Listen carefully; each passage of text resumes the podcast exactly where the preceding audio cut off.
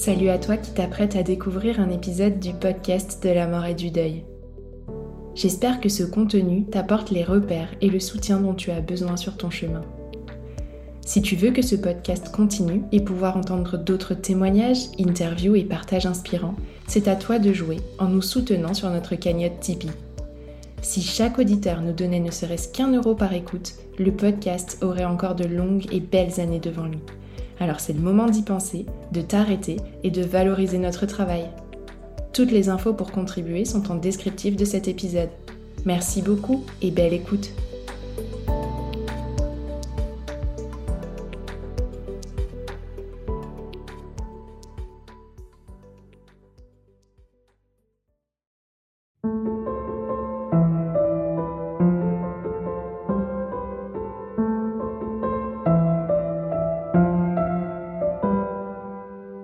tous et bienvenue sur le podcast de la mort et du deuil. Le podcast destiné aux endeuillés d'hier, d'aujourd'hui et à ceux de demain aussi.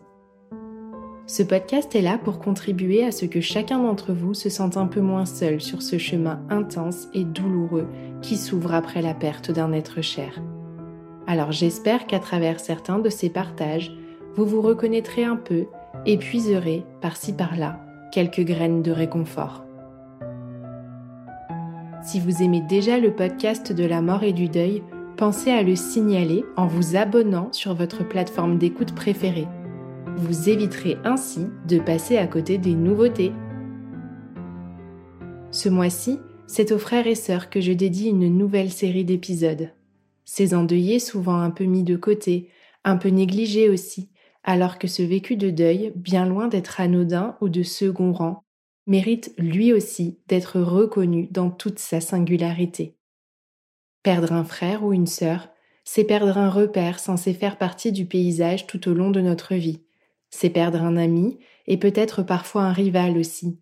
C'est perdre un complice ou un concurrent selon les moments. Et puis, c'est perdre en même temps une partie de ses parents. Des parents qui, après la perte de l'un de leurs enfants, ne sont plus vraiment les mêmes. Bref, c'est une perte et donc un deuil teinté, encore une fois, de bien des couleurs que nous allons mettre en lumière tout au long de ce mois.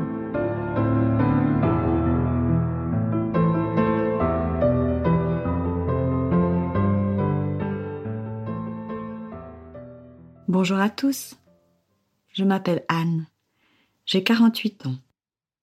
J'habite en Suisse et je partage ma vie depuis plus de 30 ans avec Raphaël. Deux garçons sont nés de notre union.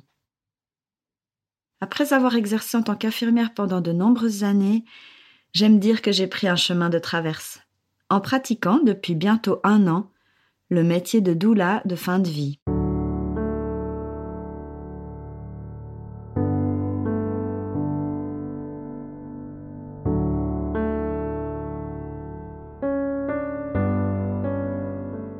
Ma sœur unique Emmanuel a quitté ce monde le 7 février 2015, à l'aube de ses 40 ans.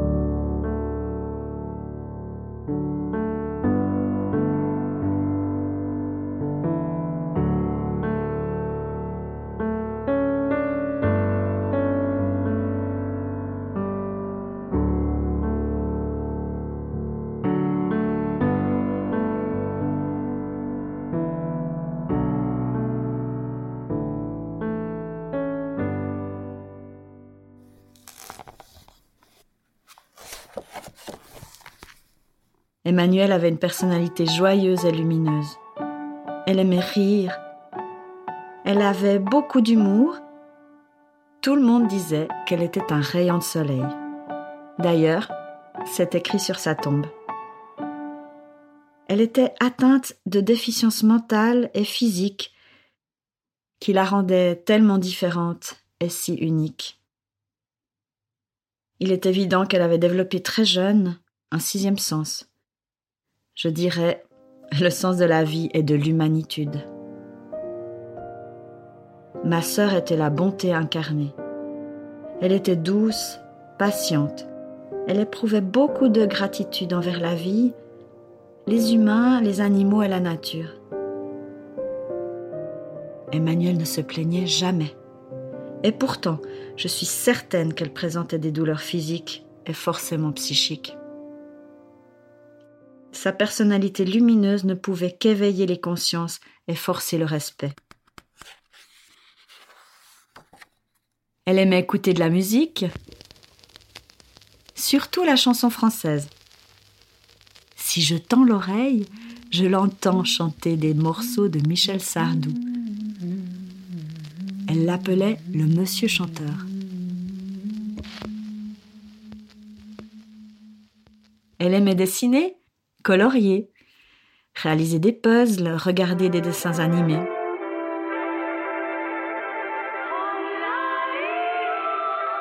Elle adorait par-dessus tout que je lui lise des histoires de Disney.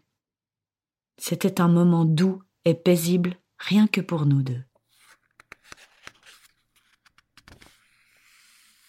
Sa chambre était tapissée de posters de dauphins. Elle était aussi remplie de peluches, de Barbie. Elle aimait s'habiller avec des paillettes et de préférence en rose. Elle était couverte de bijoux. Elle portait une montre alors qu'elle ne savait pas lire l'heure. Pour elle, c'était très important. elle était toujours en train de chercher sa montre si elle ne l'avait pas au poignet. Je suis quand même obligée de dire que son plus grand plaisir était de manger. Elle aimait tout, elle dévorait. Deux ans avant son décès, elle a réalisé son plus grand rêve, toucher des dauphins. Les éducateurs ainsi que les soignants ont immergé sa chaise roulante dans l'eau salée. Si elle avait pu, je suis certaine qu'elle aurait nagé avec eux.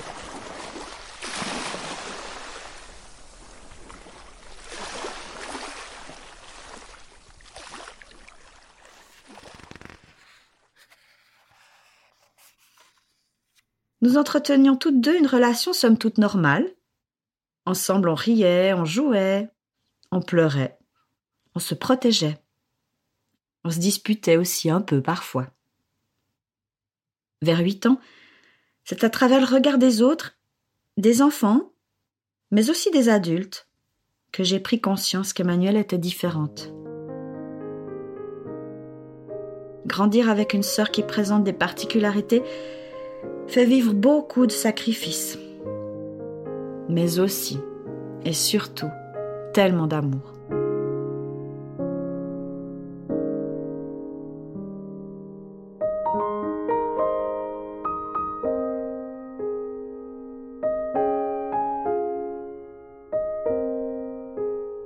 Emmanuel détestait l'irrespect, l'injustice, les conflits, elle détestait les gros mots et le bruit.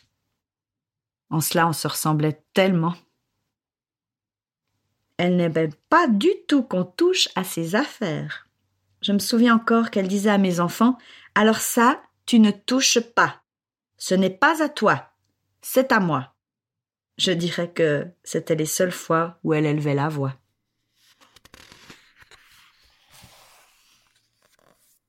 Ma sœur est née le 24 août 1975, 14 mois après moi. Alors qu'elle avait environ deux ans, mes parents se sont rendus compte qu'elle n'évoluait pas comme aurait dû le faire un enfant de son âge, comme moi-même j'avais évolué avant elle. Elle a donc subi de nombreux examens qui ont révélé notamment un cancer du rein, ainsi que des déficiences neurologiques. Ma sœur s'est retrouvée hospitalisée pendant presque un an. À sa sortie, les médecins ont informé mes parents du fait que le pronostic vital de leur fille était engagé, que sa vie tenait du miracle. Ils devaient intégrer qu'elle ne vivrait pas longtemps.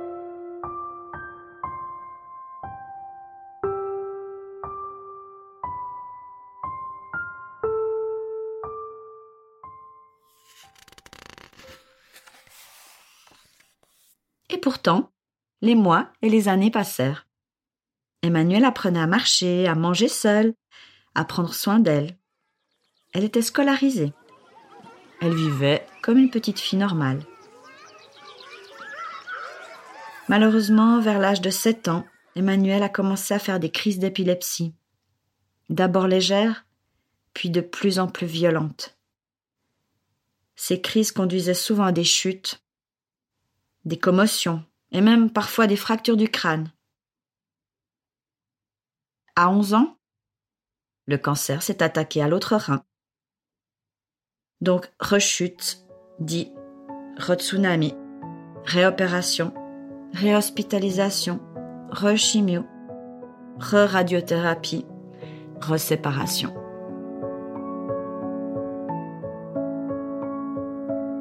Ma mère est partie avec ma sœur et a demandé le divorce. Nous avons été à nouveau séparés pendant plus d'une année. Vers l'âge de 14 ans, Emmanuel est allé habiter à l'Espérance, une institution spécialisée qui accueille des personnes qui présentent des déficiences mentales et physiques. Pour la plupart des déficiences plutôt sévères. Pendant plusieurs années, elle rentrait tous les week-ends et les vacances scolaires. Tantôt chez ma mère, tantôt chez mon père, puis chez moi, lorsque j'ai eu un appartement. Mon père m'avait demandé d'assumer la prise en soin d'Emmanuel lorsqu'elle venait chez nous.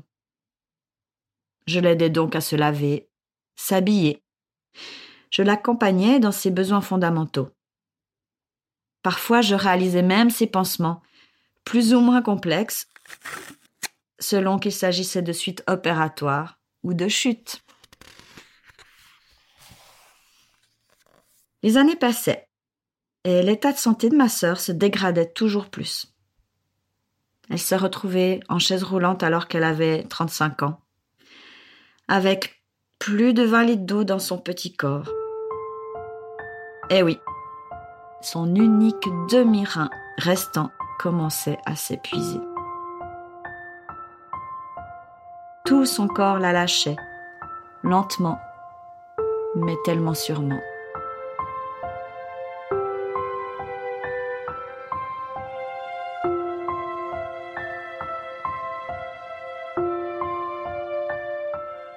Et puis, un jour de février 2015, ma mère m'informe qu'Emmanuel a dû être hospitalisée, au CHUV, à Lausanne. Elle se trouve aux soins continus. Elle a vraisemblablement fait un AVC. Je place mes enfants encore petits chez une amie et je file à l'hôpital. Je me retrouve à son chevet et là, je prends instantanément conscience que je ne reverrai plus ses magnifiques yeux bleu nuit. Elle est là, devant moi. Elle est entre la vie et la mort, plongée dans un coma. À la merci de nombreux tuyaux pour la maintenir probablement en vie, ou du moins maintenir ses organes en vie. De chaque côté du lit, se trouvent ma mère et son frère. Très vite, je les encourage à aller boire un café, afin de me retrouver seule avec ma sœur. Je m'approche d'elle, au plus près. Je dépose sa main droite sur la mienne, et je lui parle avec beaucoup de douceur et de tendresse. Je lui dis Emmanuel, c'est moi, c'est Anne ta sœur. Tu peux aller retrouver ton petit Jésus. Elle était très croyante. Hein. ne t'inquiète pas pour nous. Ça va aller. Tu peux mourir si c'est le moment. Je te garde à tout jamais dans mon cœur. Et à cet instant précis, j'ai senti sa main serrer la mienne. Elle m'avait entendu.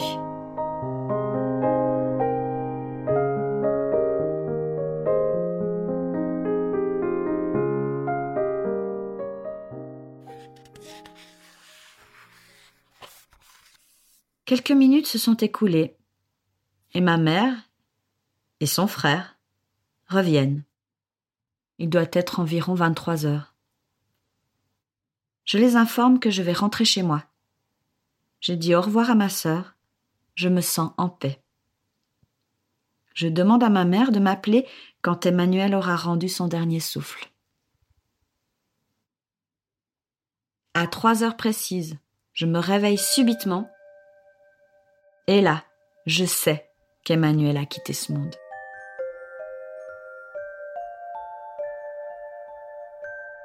Cinq minutes après, ma mère m'en donne la confirmation par téléphone.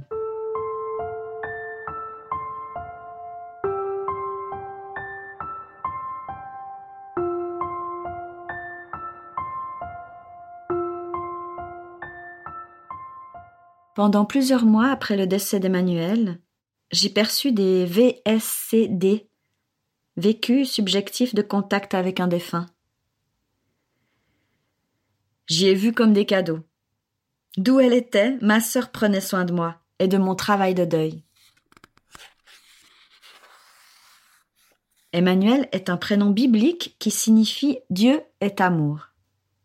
Alors même si je suis agnostique, cela ne m'empêche pas d'être très spirituel. Pour moi, son prénom signifie qu'elle est mon ange gardien, mon guide. Emmanuel est dans mon cœur, elle vit en moi, encore plus qu'elle ne l'a jamais été de son vivant. La mort de ma sœur m'a transformée. Et pour lui rendre honneur, je peux juste m'asseoir, méditer et écouter et vivre ce qu'elle me transmet. La relation que j'ai avec ma sœur est un joyau que je chérirai jusqu'à ma mort. Aujourd'hui, elle ne me manque plus car elle fait partie de moi.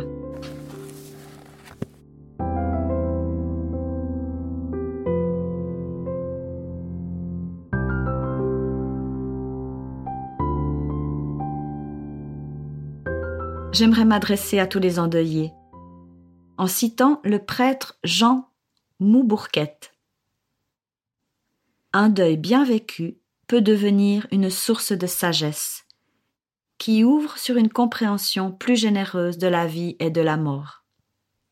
La douleur finit par laisser sa place à cet héritage qui vient enrichir notre personnalité et notre âme. Pour moi, la mémoire du monde et dans la permanence de la conscience universelle. Je tenais à te remercier chaleureusement, Tiffany. À travers tes podcasts, tu sèmes des graines d'amour, de douceur et de paix chez nous, les vivants, mais aussi, j'en suis sûre, chez nos morts.